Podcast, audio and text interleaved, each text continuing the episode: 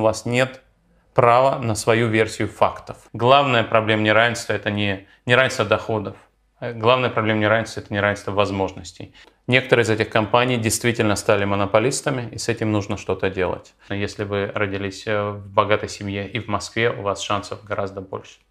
Всем привет! Это шоу о любимых книгах интересных людей «Книжный чел». С вами его ведущий я, Гриша Мастридер, и сегодня на проводе у меня сегодня в гостях экономист, профессор Сианс По Сергей Гуриев. Сергей, здравствуйте. Здравствуйте, Григорий.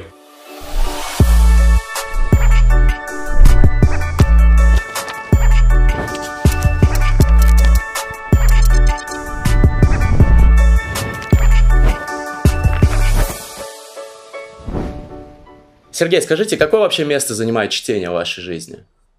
Григорий, я профессор, и я и преподаю, и занимаюсь исследованиями, и поэтому, конечно, я читаю очень много. Для того, чтобы написать новую научную статью, нужно прочитать, что написали другие люди на эту тему, чтобы не написать то же самое.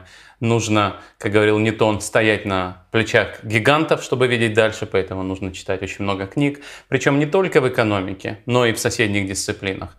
И кроме того, конечно, для развлечения много читаю fiction и нон-фикшн. Но на самом деле я как экономист, как человек, который занимается исследованиями общественных процессов, я в том числе читаю много нон-фикшн не только для развлечения, но и для того, чтобы понимать, как устроено общество. И сколько вы примерно посвящаете чтению в среднем часов в день?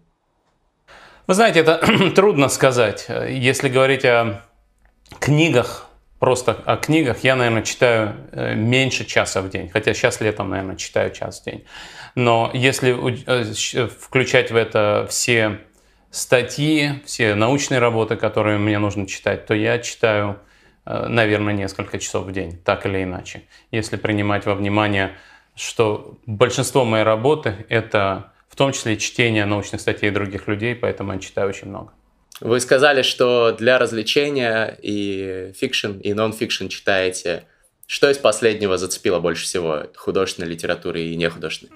Если говорить о нон-фикшене, то я прочитал очень толстую книгу, которую всем рекомендую. Книга называется э, «Дом правительства» э, Юрия Слезкина. Это книга, которую он написал сначала по-английски, а потом сам же написал по-русски. Это история дома на набережной, это история дома правительства на улице Серафимовича. Но, естественно, это не только история здания, но история тех людей, которые там жили. Это история большевиков, которых Слезкин называет сектой, которая пытается построить новый мир. И потом, конечно, очень интересно отслеживать, как складываются их судьбы, как э, они начинают жить в этом доме.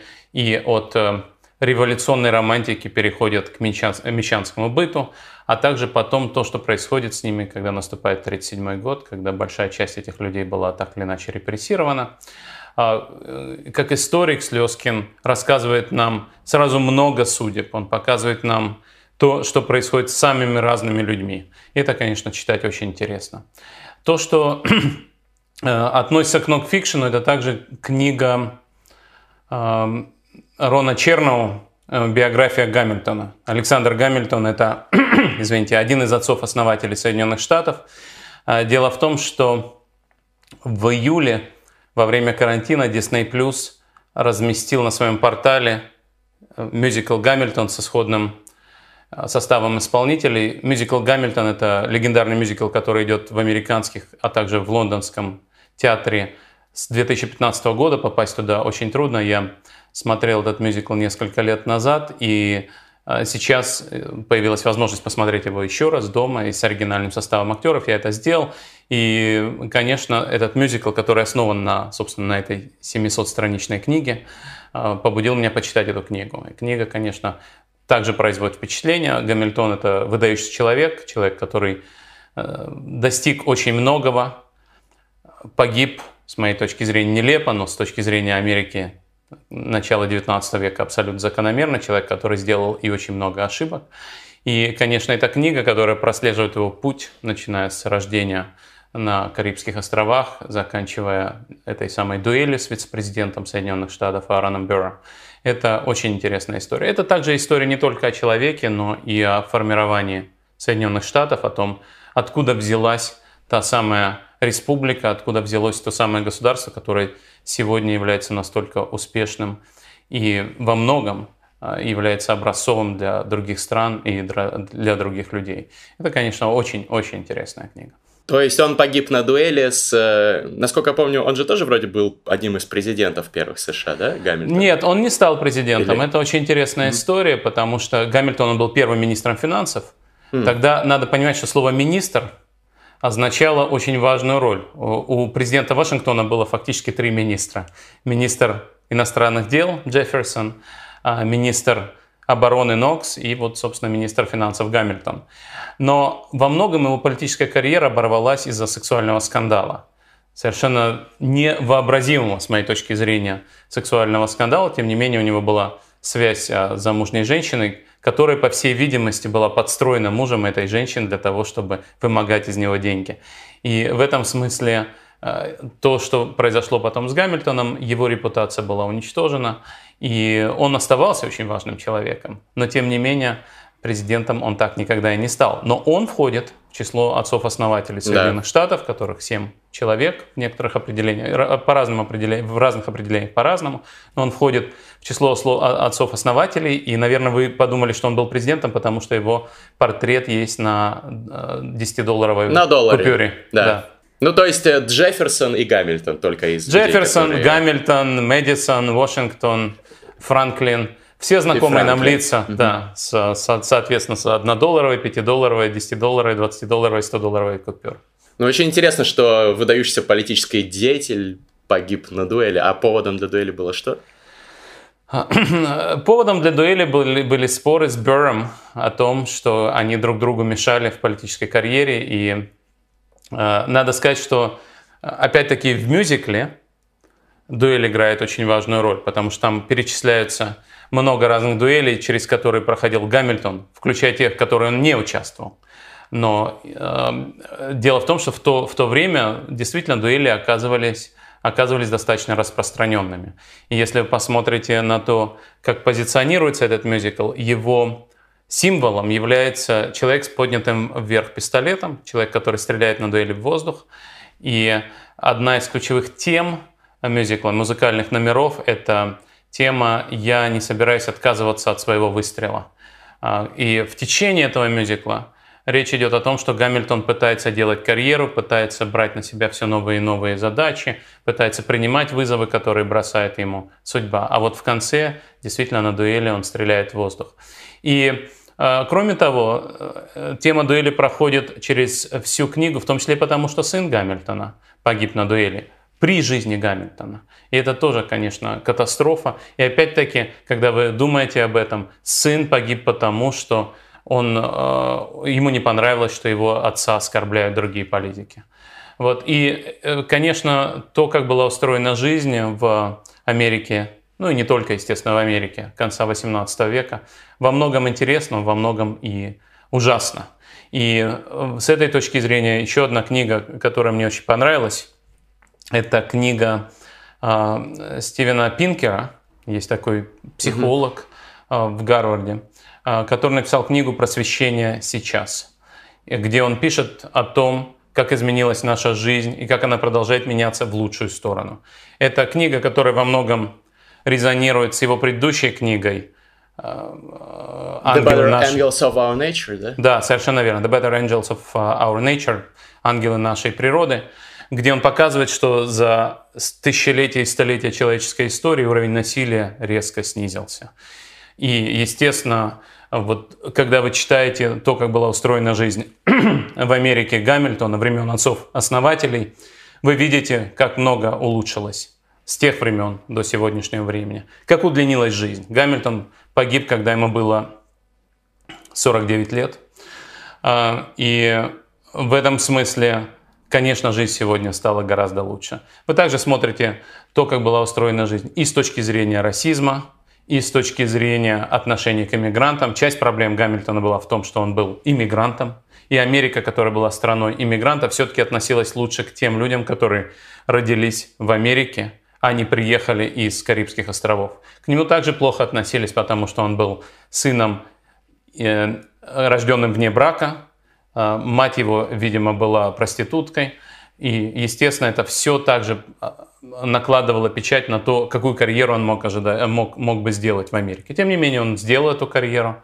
Он был героем войны, он был министром, он был э, одним из авторов американской конституции, он был ключевым автором того, что называется Federalist Papers, то есть набор из статей, который фактически сформировал политическую дискуссию в Соединенных Штатах во время, когда принималась Конституция, и помог, в этом смысле он помог построить американскую государственность, а, э, создал Соединенные Штаты Америки, а не просто набор из 13 колоний. И в этом смысле это действительно очень интересная история. И поэтому этот мюзикл, соответственно, биография и мюзикл играют такую важную роль в современной Америке, потому что создатель этого э, мюзикла, Лин Мануэль Миранда, он в том числе рассказывает историю о том, что Америка состоит не только из белых мужчин среднего возраста, но в том числе из иммигрантов, в том числе из людей самых разных цветов кожи. В этом мюзикле огромную роль играют женщины.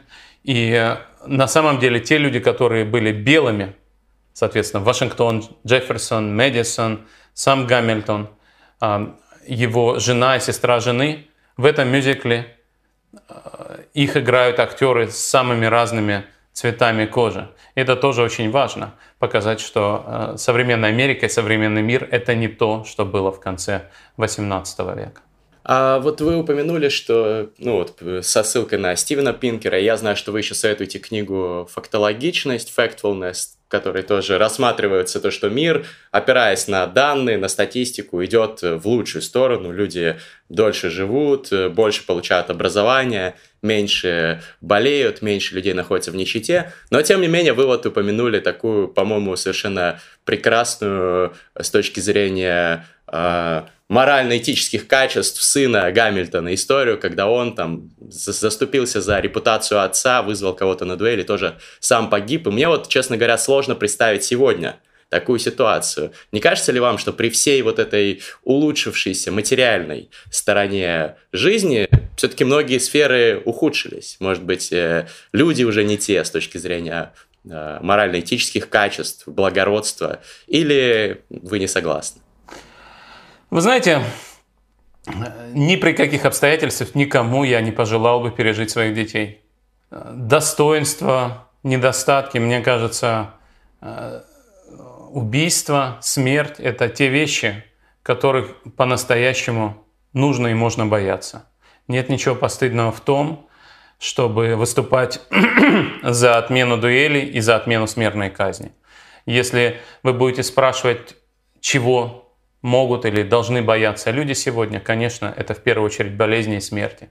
Все остальное можно так или иначе решить, все остальные проблемы можно так или иначе преодолеть, но болезнь и смерть, что с этим сделаешь? И поэтому, конечно, с этой точки зрения мир стал лучше. И мне кажется, очень хорошо, что сегодня нет дуэлей, стало гораздо меньше преступностей и смертей, чем было 100 или 200 лет назад.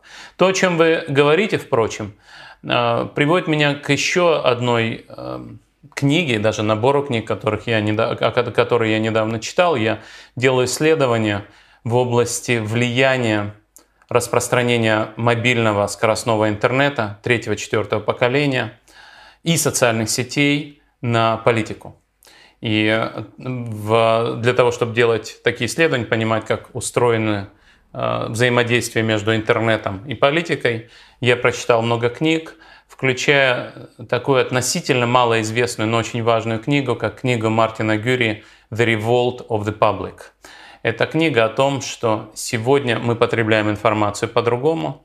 В этой э, в этой ситуации, в ситуации, где мы получаем информацию из социальных сетей, а, отрицательные, отрицательные сигналы, отрицательная информация распространяется быстрее, и хотя мир становится лучше, мы потребляем гораздо больше отрицательной информации. И поэтому то, что вам может показаться, что люди сегодня не те, может быть связано с тем, что вы слишком много читаете постов в Фейсбуке. И на самом деле есть целый ряд таких книг, которые говорят об этом, есть целый ряд исследований, которые э, рассматривают так называемую темную психологию социальных сетей. Есть известный социальный психолог Джонатан Хайд э, в Нью-Йоркском университете. У него есть длинная статья, которая так и называется. Это обзор, он так и называется э, Dark Psychology of Social Networks. Есть статья, есть книга, есть книга известного э, испанского социолога, который много лет работал в Беркли, Мануэля Кастельса, одного из создателей науки о сетевом обществе. У него есть книга, которая называется Networks of Outrage and Hope. Сети возмущения и надежды. Сети помогают создавать и надежду, но в том числе он говорит о том, что социальные сети распространяют и возмущение, негодование, э, неприятие статус-кво, в то время как статус-кво на самом деле не такой плохой. А вы разделяете точку зрения о том, что сейчас вот это усиливающееся влияние социальных сетей, различных э, площадок онлайновых и компаний, которые стоят за этим, представляют, в принципе, угрозу для нашего миропорядка и то, что сейчас происходит в США, когда э, буквально на днях был допрос четырех э, глав крупнейших технологических компаний, и видно, что уже государство пытается что-то с этим сделать, но не факт, что получится. И все больше усиливается мощь этих гигантов, а они очень сильно влияют на нашу жизнь, в том числе вот негативно, как вы сами сказали. Вас это не пугает? Э, меня это пугает, и э, именно поэтому я занимаюсь этими исследованиями. Э, мне интересно понять, что происходит, и наши, наши исследования показывают, что действительно распространение сетей 3G и 4G, третьего четвертого поколения, распространение мобильного высокоскоростного интернета приводит к тому, что люди в меньшей степени готовы верить элитам. Это приводит к подъему популизма и также приводит к распространению ложной информации. Опять-таки, есть целый ряд исследований, которые показывают, что в социальных сетях ложная информация распространяется быстрее, чем правдивая. С другой стороны, э, часть, часть э, моей исследовательской повестки дня заключается в том, чтобы смотреть на то, как факт-чекинг останавливает или не останавливает распространение ложной информации. И одна из наших недавних работ показывает, что факт-чекинг все-таки замедляет распространение ложной информации. И вот то, что Твиттер делал с Дональдом Трампом в мае, когда Дональд Трамп пытался твитить ложную информацию, а Твиттер говорил, внизу писал, вы знаете, эта информация ложная, вот здесь можно кликнуть и проверить, э, то что на самом деле происходит. И они добавляли ссылку на сайт CNN. Вот наши исследования показывают, что это крайне эффективная мера. Более того, вот в нашем эксперименте, который похож на то, что делал Twitter, мы это делали в 2019 году и не в Америке, а во Франции, и не про Дональда Трампа, а про Марин Ле Пен и ее коллег. Так вот, если вы кликаете на эту ссылку, вы понимаете, что это ложь, и не ретвитите, не, не репостите ложную информацию. Более того, даже если вы не кликаете на эту ссылку, но вы видите, что социальная сеть говорит вам, что эта информация, скорее всего, ложная, и вот есть факт-чекинг, даже если вы не кликаете на факт-чекинговую ссылку, вы уже задумаетесь над тем, стоит ли вам распространять эту ложную информацию или нет, и не распространяйте ее. Более того, то, что сделал Твиттер с еще одним твитом Дональда Трампа, это тоже очень важный пример. А, Дональд Трамп разместил твит, который Твиттер счел призывом к насилию. А, Twitter, как компания, сказала, вы знаете, а, мы не имеем права удалить этот твит, но мы имеем право заставить вас задуматься, хотите ли вы его видеть. И, соответственно, они поставили дополнительный фильтр, дополнительный заслон. Если вы хотели посмотреть на этот твит Дональда Трампа, который, по мнению Твиттера, призывал к насилию, вам нужно было бы кликнуть еще раз. То есть это фактически дополнительные издержки для того, чтобы посмотреть твит Дональда Трампа. И наши исследования показывают, что э, каждый дополнительный клик снижает распространение, снижает ретвитинг или репостинг этих, этой информации примерно на 75%, примерно в 4 раза. И в этом смысле, э, да, социальные сети предоставляют платформу популистам, предоставляют платформу людям, которые распространяют ложную информацию, но если Э, с компаний, которые управляют социальными сетями. И если, э, условно говоря, журналисты или НКО, которые занимаются факт-чекингом, делают свою работу хорошо, то это может работать относительно эффективно. А если они делают свою работу плохо? То есть, ну, действительно, интересный пример с Трампом. Там один из твитов его был, насколько я ошибаюсь, про то, что есть риск э, э, фальсификации при э, голосованиях по почте, которые распространены в США. Э, и, соответственно, Твиттер написал, что нет, это не так, со ссылкой на какую-то там подтверждающую статистику. Но что если, ну, во-первых, мне кажется, что не совсем корректно даже оценивать э, такое утверждение, потому что, ну, да, Трамп сказал, что есть риск фальсификации. Ну, наверное, он действительно существует. И, ну, предположим, в этом случае Твиттер прав, но в каких-то других он может быть и не прав, и это будет какая-то цензура со стороны IT-гиганта, монополиста в своей сфере, который решает, что можно говорить, а что нельзя, где есть призыв насилию, а где его нет. Потому что, ну, я могу найти 100 твитов, где есть призывы к насилию, но там почему-то нет никаких дисклеймеров. В том числе, может быть, твиты, которые поддерживают э, Black Lives Matter движение, какие-то акции в его поддержку. Но никогда Твиттер бы не стал для них делать такие плашки.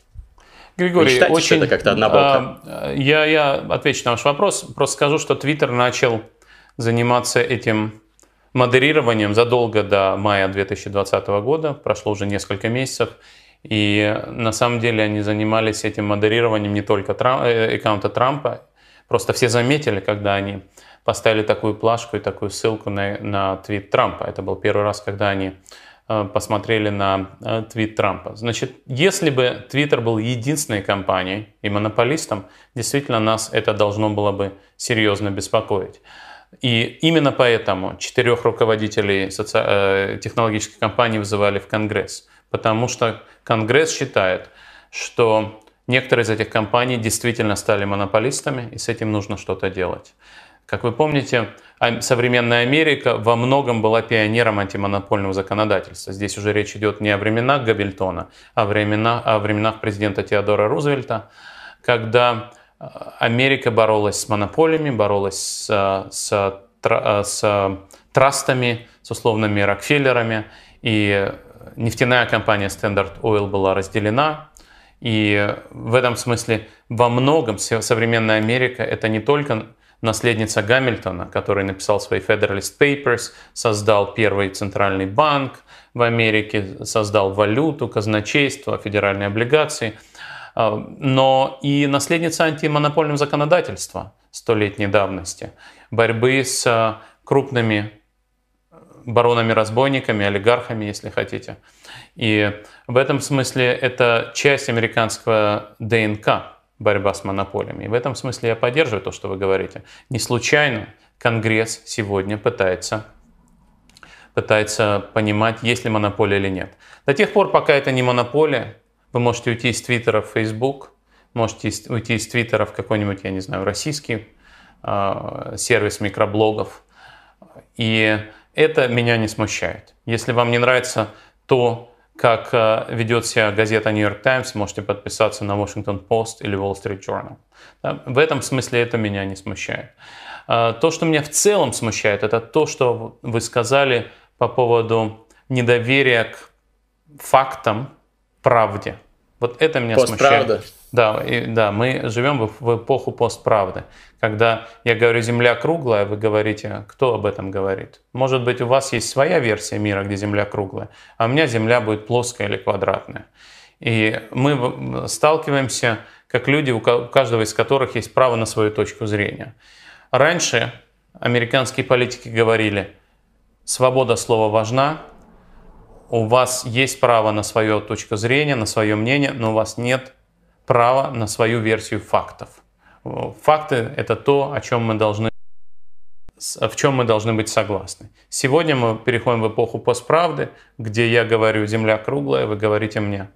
А я не хочу жить в мире, где Земля круглая. В моей правде Земля плоская. И что с этим делать, не совсем понятно. Я считаю, что единственный ответ на это – это образование, чтобы люди получали критическое мышление, навыки критического мышления, понимали, как отличить мнение от факта. И именно поэтому я работаю профессором. И я считаю, что это очень важная работа. Я считаю, что для того, чтобы общество не погрузилось в болото постправды, люди должны иметь одинаковый набор знаний, в которых, э, которые они не подвергают сомнению, а также навыки критического мышления, чтобы подвергать сомнению мнения, не подкрепленными фактами, а не подкрепленные фактами. И вот это на самом деле очень важные навыки, которых, мне кажется, необразованным людям очень не хватает. А, ну, вы сказали про важность образования, и, насколько мне известно, за последние годы понемногу, но улучшается ситуация с этим, люди становятся более образованными, но тем не менее, видимо, судя по выводам вашего исследования, если я правильно понял, распространение высокоскоростного интернета привело к тому, что все-таки, несмотря на рост образования, люди чаще, например, ведутся на популизм, голосуют за популистов. А как вы думаете, а в дальнейшем какой тренд будет? Это все повернется обратно и все наладится или все-таки нет? Это отличный вопрос, на который у нас пока нет ответа. Распространение высокоскоростного интернета даже в Европе – это событие последних 10 лет. В этом смысле с исторической точки зрения мы живем в революционное время, но к чему это приведет, мы пока не знаем. Надо понимать, что это не первый раз в истории, когда популисты используют новую коммуникационную технологию. Дело в том, что популисты по определению – это люди, которые бросают вызов элитам. Это люди, которые строят всю свою карьеру весь свой политический нарратив на аргументе, что элиты являются коррумпированными, народ является высокоморальным, мы с народом против элит. Соответственно, популист, который будет пытаться завоевать аудиторию э, путем написания колонок в Нью-Йорк Таймс, скорее всего, обречен. Поэтому популисту нужно использовать какую-то технологию, которая идет в обход мейнстримных каналов коммуникации. Поэтому в истории популисты всегда используют новые медиа. Например, один из первых популистов э, Уильям Дженнингс Райан э, в конце 19 века в Америке использовал телеграф. Телеграф. Не телеграмм Павла Дурова, а вот, собственно, телеграф, телеграф. А фашисты, нацисты, точнее, не, не фашисты, нацисты в Германии использовали радио. Важную роль сыграло телевидение и, и, например, Fox News в подъеме, в том числе и сегодняшних американских правых. И сегодня мы видим, как популисты используют социальные сети. А, и это связано с тем, что социальные сети дают вам прямой доступ к избирателю в обход всех этих журналистов, экспертов, технократов. Вполне возможно, что, как это было и раньше, элиты, мейнстримные политики тоже научатся использовать социальные медиа. И действительно догонят популистов, и действительно смогут построить коммуникационную среду таким образом, что Э, пользователь социальных медиа будет получать все-таки не постправду, а правду. Но посмотрим, потому что социальные медиа это что-то абсолютно новое. Социальные медиа, особенно мобильные, э, социальные медиа на мобильном устройстве, это то, что вы можете посмотреть в любую секунду, то, что обладает возможностью доставить вам не, не только текст, но и фото и видеосигнал. Соответственно, этому вы верите гораздо больше, чем просто тексту, потому что вы видите это своими глазами. И это интернет 2.0. Это ситуация, в которой вы сами участвуете в дебатах, сами участвуете в дискуссиях, вы постите, твитите, ретвитите. И в этом смысле вы чувствуете сопричастность к политическому процессу.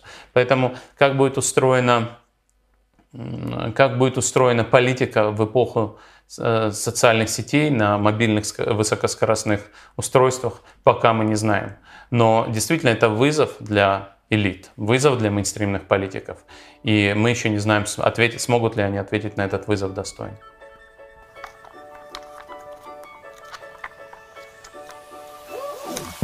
Что это?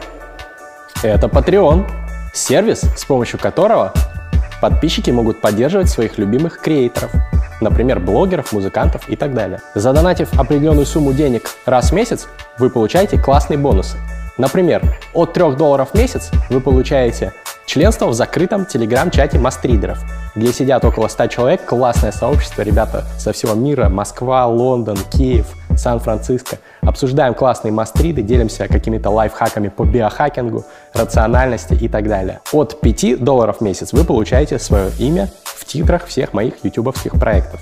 От 10 долларов в месяц вы получаете доступ к эксклюзивному контенту на Патреоне. Это в том числе легендарные 420 подкасты, в том числе с Букером, с Форсайтом, со многими другими людьми еще будет. За 20 долларов в месяц вы получаете членство в книжном клубе Мастридера, ну то есть меня. Мы раз в месяц собираемся, обсуждаем классные книги. За 30 вы получаете классный мерч Фабума Гэнг нашей творческой тусовки. А за 50 вы сможете прийти на съемки и на записи моих подкастов и затусить вместе со мной и моей командой. Спасибо всем, кто поддерживает. Книжный чел. Сергей, ну раз мы с вами начали обсуждать э, проблемы современного мира и книги про них, э, вы неоднократно упоминали в своих разных интервью и выступлениях э, книгу Пикетти «Капитал в 21 веке» и ну, проблему социального неравенства, растущего в нашем нынешнем мире, которую как раз Пикетти и поднимает. Как вы вообще относитесь, во-первых, к его выводам и насколько вы с ним согласны?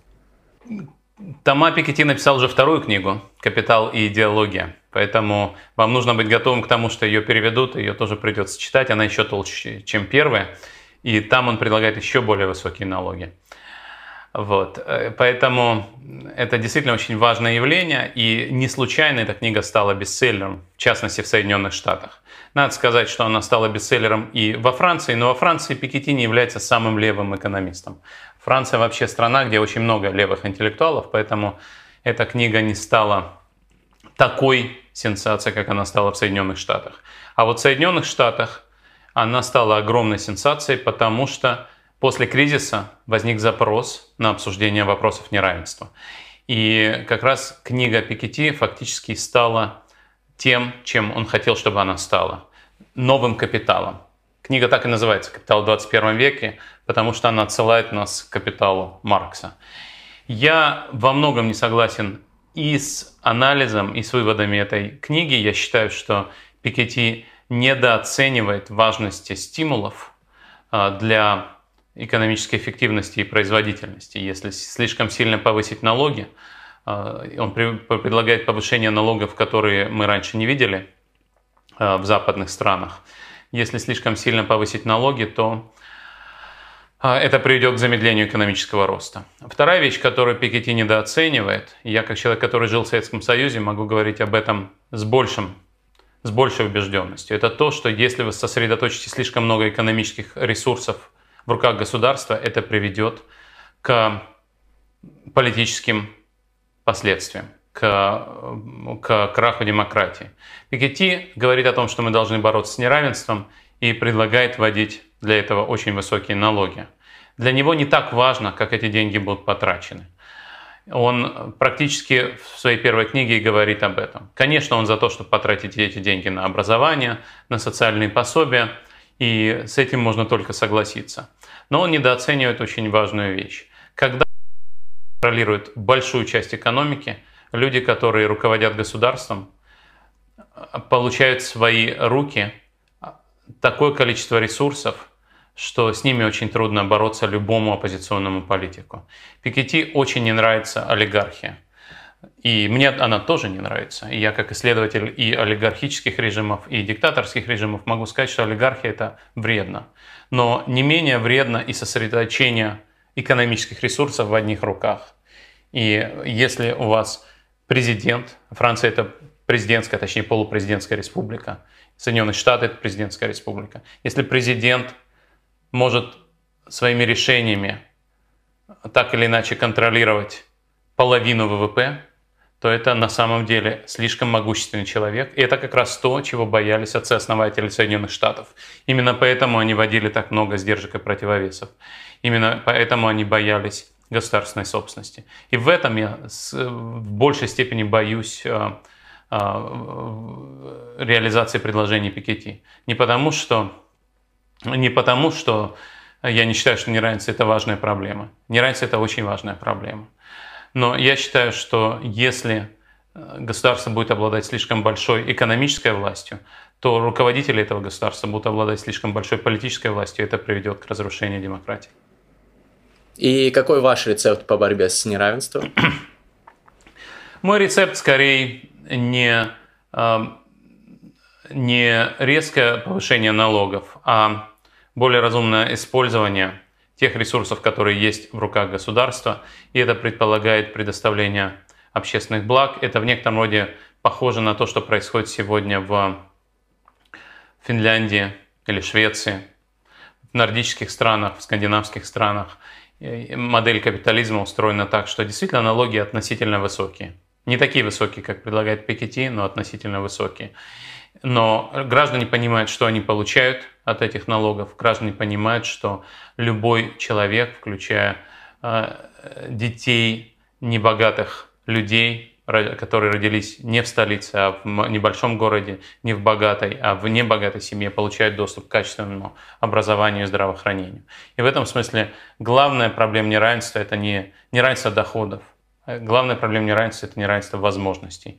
И вот чтобы победить неравенство, необходимо предоставлять, так или иначе пытаться предоставлять всем равные возможности.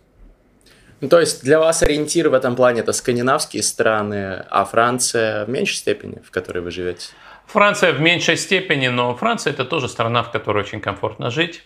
Франция – это страна, в которой высокий, высокое качество жизни, но надо сказать, что а, Франция и здесь Пикетти много об этом пишет. Те люди, которые дочитали его первую книгу до конца, могут прочитать то, как он критикует систему, в том числе систему обучения в Сианспо. Во многом он критикует ее несправедливо, потому что, несмотря на то, что Сианспо берет относительно большие для Франции деньги за обучение, в Сианспо, если вы э, ваши родители зарабатывают не так много, вы можете вообще ничего не платить или платить немного за обучение.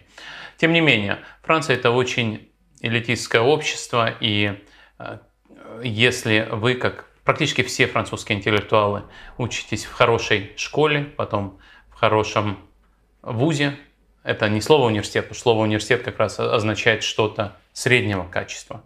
Высококачественные школы – это так называемый гранд-эколь. Чтобы попасть в них, нужно учиться в хорошей школе, в хорошем подготовительном курсе.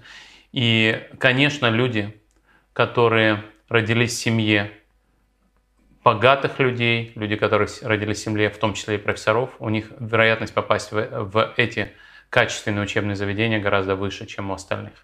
Конечно, с формальной точки зрения Франция это очень меритократическая страна. Если вы родились в небогатом городе и в небогатой семье, но являетесь талантливым э, ребенком и можете сдать французский аналог ЕГЭ очень хорошо, вы все равно попадете в эту систему и действительно есть много историй того, как люди, родившись в небогатой семье, в семье иммигрантов, э, добились высот во Франции. Тем не менее, с точки зрения равенства возможностей, во Франции тоже есть проблемы. Но в целом, конечно, во Франции есть, по крайней мере, с формальной точки зрения, есть равный доступ к высококачественному образованию и здравоохранению для всех.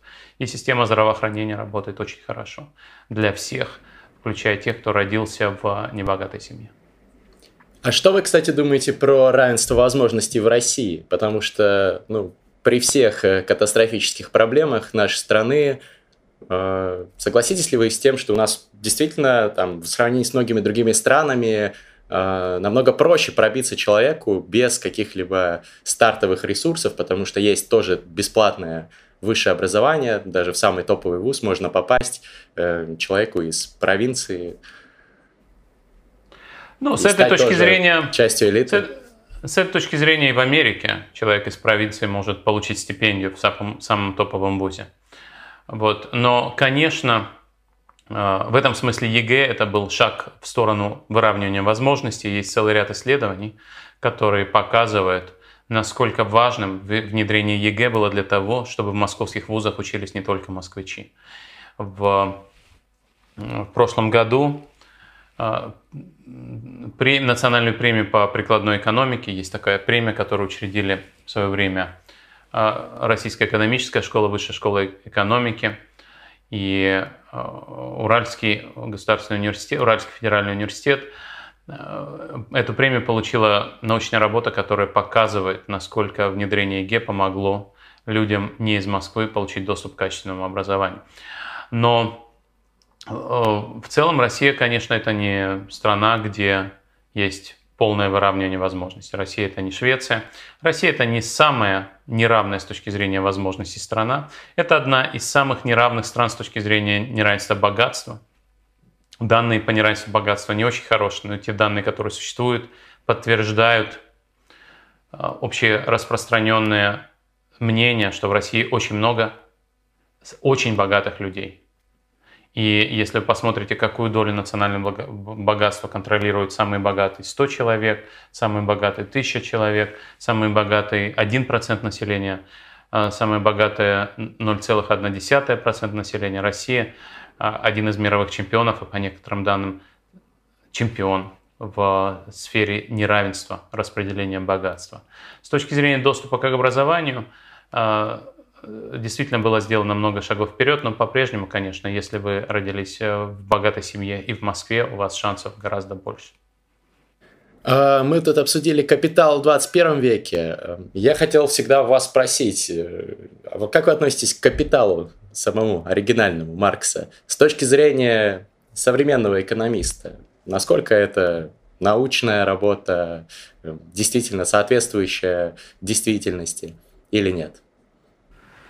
Ну, по современным меркам, конечно, точка зрения Маркса на то, как устроен капитализм, устарела, но и сам капитализм изменился. У Маркса было много пионерских идей для того времени, но идея о том, что добавленную стоимость создает только труд, эта идея, конечно, не соответствует действительности. Добавленную стоимость создает и предпринимательский талант, и капитал. И в этом смысле не нужно думать, что человек, рабочий человек без капитала может создавать добавленную стоимость если нет предпринимателя, если нет капитала. Но то, о чем писал э, Маркс, э, в частности то, что школьники знают очень хорошо, вы выглядите молодым человеком, я не уверен, что вы это учили в школе, но э, часть марксистской идеи заключалась в том, что есть взаимодействие между производительными силами и производственными отношениями. И это то, что современные экономисты называли бы технологиями и институтами производительные силы – это технологии. Производственные отношения – это институты, это правила игры. И с современной точки зрения мы видим, как это взаимодействие почти как предсказывал Маркс, э, происходит в современном обществе. Когда вы получаете новую технологию, в том числе мобильный высокоскоростной интернет, это влияет на политические процессы, это влияет на экономические процессы. Когда снижаются транспортные издержки – и, соответственно, снижаются издержки торговли, кроссграничной торговли, глобальной торговли. Возникает так называемый плоский мир, мир, в котором практически нет барьеров, то э, это, естественно, влияет и на институты. И наоборот, институты, в свою очередь, правила игры, производственные отношения э, влияют на то, откуда берутся технологии, как они возникают, как они разрабатываются, а, правила игры влияют на стимулы изобретателей и инноваторов. И в этом смысле, конечно, взаимодействие между производственными, э, сил, производственными отношениями, производительными силами во многом а, это очень интересная идея, которую, которую сегодня продолжает быть центральной в институциональной экономике, в политической экономике. То есть есть смысл читать современным э, людям Маркса? Нет, смысла нет. Это очень толстая книга, написана очень скучным языком. И э, главное, что там э, интересных идей, не устаревших идей, современных идей гораздо меньше, чем устаревших идей. И поэтому я, я бы рекомендовал читать более современные книги. Если вы хотите почитать книги по экономике, есть несколько книг нон-фикшн, который стоит почитать, и многие из них уже переведены на русский язык. Во-первых, это книга Дани Родрика, которая называется «Economics Rules». По-русски она называется «Экономика решает». Дани Родрик – это человек, который крайне критически относится к современному экономическому мейнстриму, тем не менее он часть этого мейнстрима, профессор из Гарварда.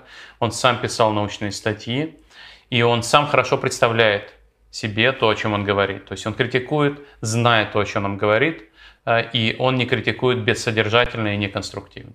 И в этом смысле эта книга очень хорошо помогает понять, что такое современная экономическая наука. Какие идеи устарели, какие идеи являются завиральными в том смысле, что их авторы говорят о том, что они готовы решать эту проблему, в то время как их модели на самом деле имеют ограниченную область применения.